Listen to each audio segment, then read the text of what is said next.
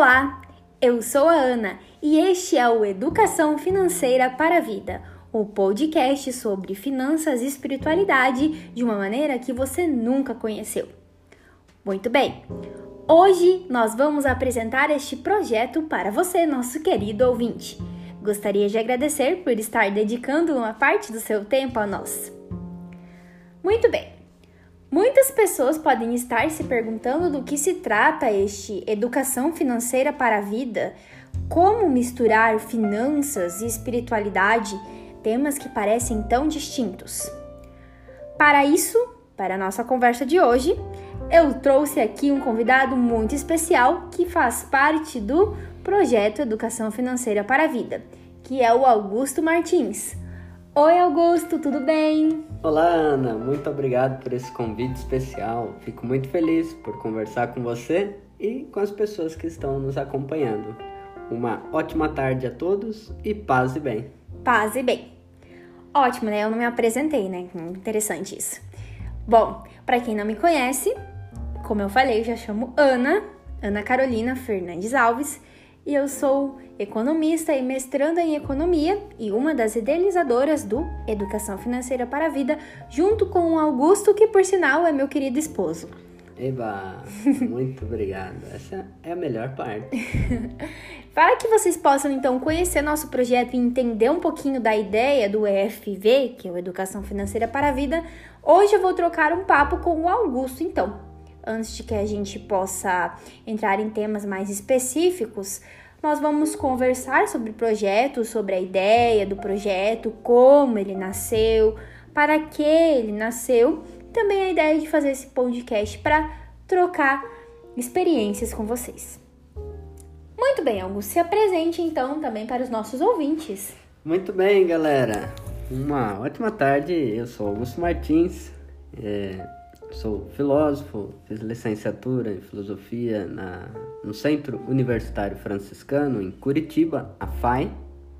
E também estudei teologia, tenho bacharelado em teologia na, pela PUC de São Paulo. Atualmente eu estou estudando análise comportamental e clínica aqui na PUC do Paraná, em Toledo, onde nós moramos. E também tenho outras atividades como violinista, vendedor e, e pesquisador em diversas áreas. Esse é um pouquinho que eu tenho feito. Muito bem, Augusto. Ótimo. É, eu também não falei muito de mim, né? Mas enfim, eu estou fazendo mestrado e isso ocupa a maior parte do meu tempo junto com o nosso projeto. Então, Augusto, eu gostaria que você explicasse para os nossos ouvintes o que, que é esse projeto Educação Financeira para a Vida, como é que ele está acontecendo e como ele surgiu. Muito bem. Bem, ele surge a partir da nossa união, do nosso amor e dos nossos interesses em comum. Você tem a sua caminhada e depois pode atualizar aqui as pessoas que estão nos ouvindo da sua caminhada com economia, com jovens e com finanças e educação financeira. Então, é, no que diz respeito à minha parte, nós unimos a espiritualidade numa, vamos dizer assim, numa pegada de doutrina social da igreja, numa, numa espiritualidade mais prática, é, desmistificando aquela visão meio é, tradicionalista de um espiritualismo assim voado, né?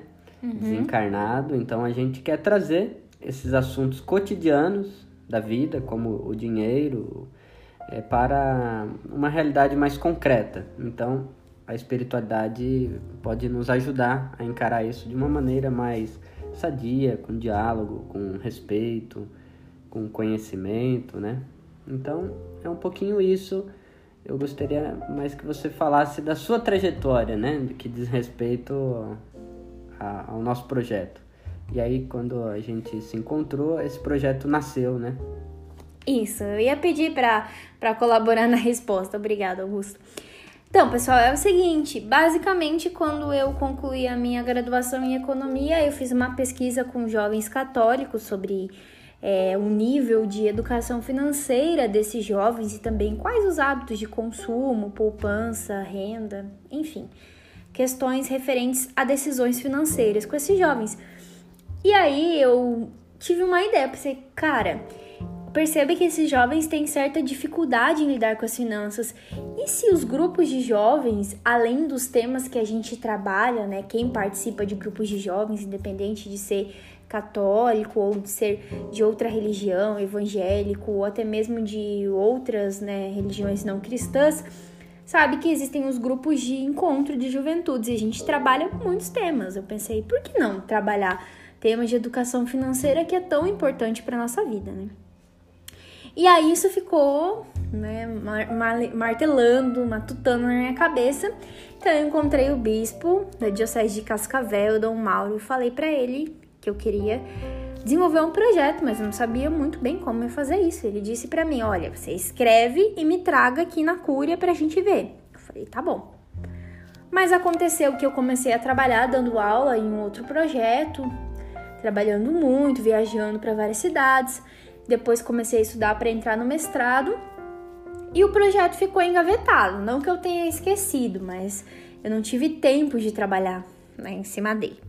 E aí, depois que eu conheci o Augusto, eu contei da minha trajetória para ele, da minha vontade, meu desejo de trabalhar com jovens e trabalhar nas comunidades, essa questão financeira. E aí ele teve uma ideia. Ele falou: "Olha, por que é que a gente não cria uma pastoral de educação financeira?" E aí ele veio com toda a colaboração dele de espiritualidade franciscana e né, a experiência com a teologia e ele disse as dificuldades que existem né, nesse mundo religioso, além dos jovens, quais são os preceitos financeiros, coisas que a gente vai trabalhar nos próximos episódios. Então a gente percebeu que realmente era uma necessidade das comunidades, das juventudes, este aprendizado e esse espaço para falar sobre dinheiro, que é um tema tão difícil de ser falado, né, Augusto? É um tabu, né? É um tabu.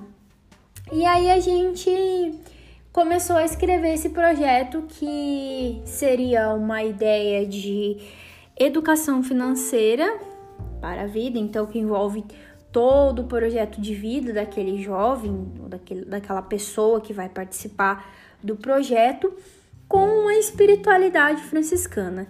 E aí eu queria que o Augusto explicasse para as pessoas a espiritualidade franciscana que é algo que não é propriedade é, dos freis ou das irmãs, mas que é uma espiritualidade que inclusive muito respeitada por outras religiões que gostam muito do estilo de vida de Francisco de Assis. Eu queria que você explicasse um pouquinho. Sim. Isso. Vamos lá. Então, essa o nosso projeto ele está amparado então justamente pela espiritualidade franciscana e ele bebe também das fontes da doutrina social da igreja, como eu falei. Justamente também seguindo as orientações da igreja, que diz para os leigos, né, cultivarem uma espiritualidade que edifique o mundo, né, com o espírito de Jesus, tornando capaz de ler a história sem dela se afastar e cultivar um amor apaixonado por Deus sem tirar os olhos dos irmãos.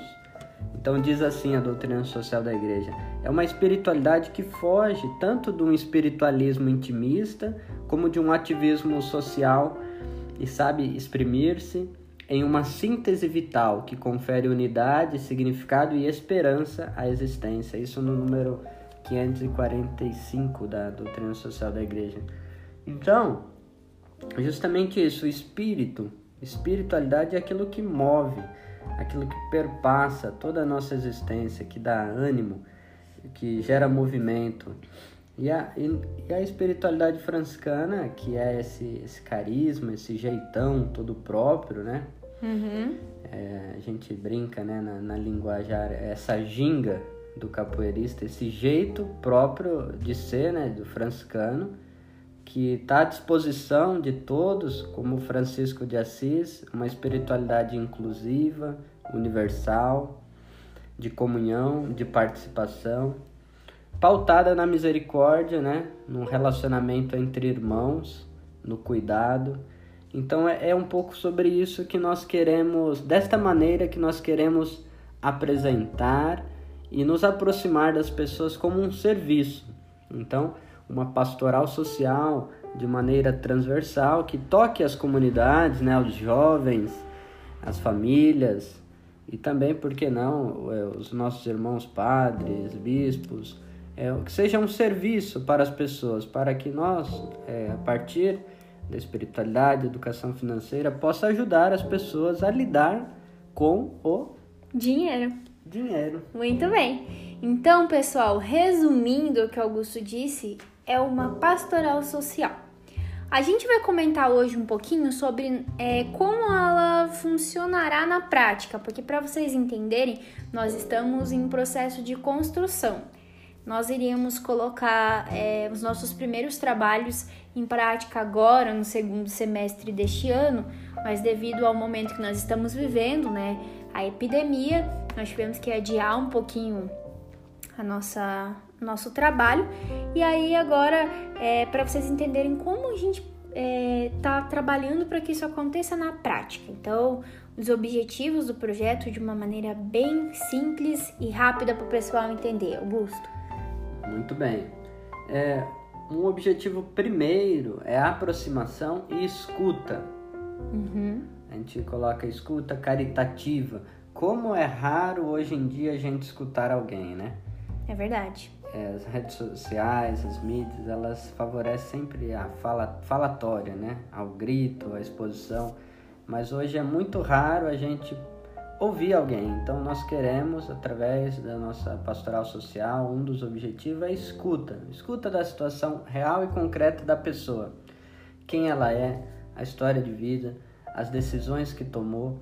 Porque quando a gente escuta uma pessoa, a gente elimina todo e qualquer julgamento moral e isso ajuda no processo né, de, de construção coletiva. Então eu colocaria isso. Não dá para nós oferecermos ferramentas de alfabetização financeira sem é, ouvir. Ouvir. Uhum. Então, pessoal, como Augusto falou, essa escuta caritativa é o nosso primeiro objetivo. E depois a gente pretende despertar as consciências das pessoas para que elas tenham comportamentos mais saudáveis em relação ao dinheiro. Então, todo mundo sabe que dinheiro é um tabu, como a gente comentou, e que a gente às vezes tem comportamentos que a gente não consegue entender muito bem, né, com as questões que se relacionam com o dinheiro, como consumo, a poupança, entre outras. E a partir disso, a gente pretende oferecer essas ferramentas de gestão financeira. Então, é, trabalhar com as pessoas orçamento doméstico, oficinas, rodas de conversa sobre o dinheiro, tá? E depois, para as famílias que mais precisarem, realizar um acompanhamento sistemático das finanças. Então, a gente está é, montando uma equipe com profissionais diversos, como psicólogos, além dos economistas, os teólogos, advogados, para que a gente preste um serviço de auxílio a essas pessoas e isso, é, a gente pretende que isso caminhe com a doutrina social da igreja, como Augusto falou, no intuito de romper, por exemplo, com esse círculo da pobreza. São temas que a gente vai trabalhar mais para frente. Mas a educação financeira pode trabalhar questões tanto é, de relacionamento, é, que a gente vê, por exemplo, casais que têm muitas brigas por conta de questões financeiras, por não conseguirem conversar sobre isso em casa, e também situações de pobreza. Às vezes a gente vê dentro da igreja pastorais que, como a pastoral da solidariedade, que levam alimentos e itens de primeira necessidade às pessoas, também tem trabalhos que ensinam é, pessoas a desenvolver é, artesanatos e outros é, coisas para gerar renda, mas não tem uma outra pastoral, equipe, ministério que leve um conhecimento financeiro para que a pessoa consiga gerir o dinheiro dali para frente. E todo mundo sabe que não dá para viver sem dinheiro, né, Augusto? Sim, e aí isso toca em questões de é, consumo consciente, planejamento familiar, né? Uhum. E isso diz respeito aos jovens, aos casais, aos idosos também, né? Que nas comunidades cristãs tem muitos idosos e, Sim. como você sabe, muito mais que eu, são os que mais são enganados por grandes instituições financeiras, é, bancos, né?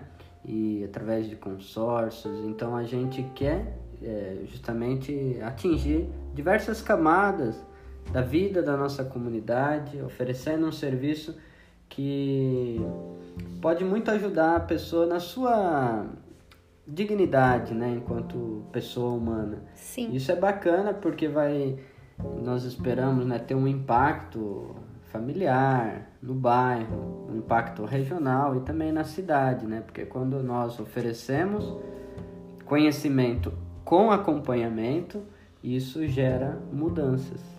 Sim, e uma coisa que eu queria complementar, e você pode me ajudar até falar sobre isso, é que a questão da espiritualidade franciscana, caminhando com a educação financeira, desperta esse sentimento de é, participar de uma comunidade, reforça esses laços.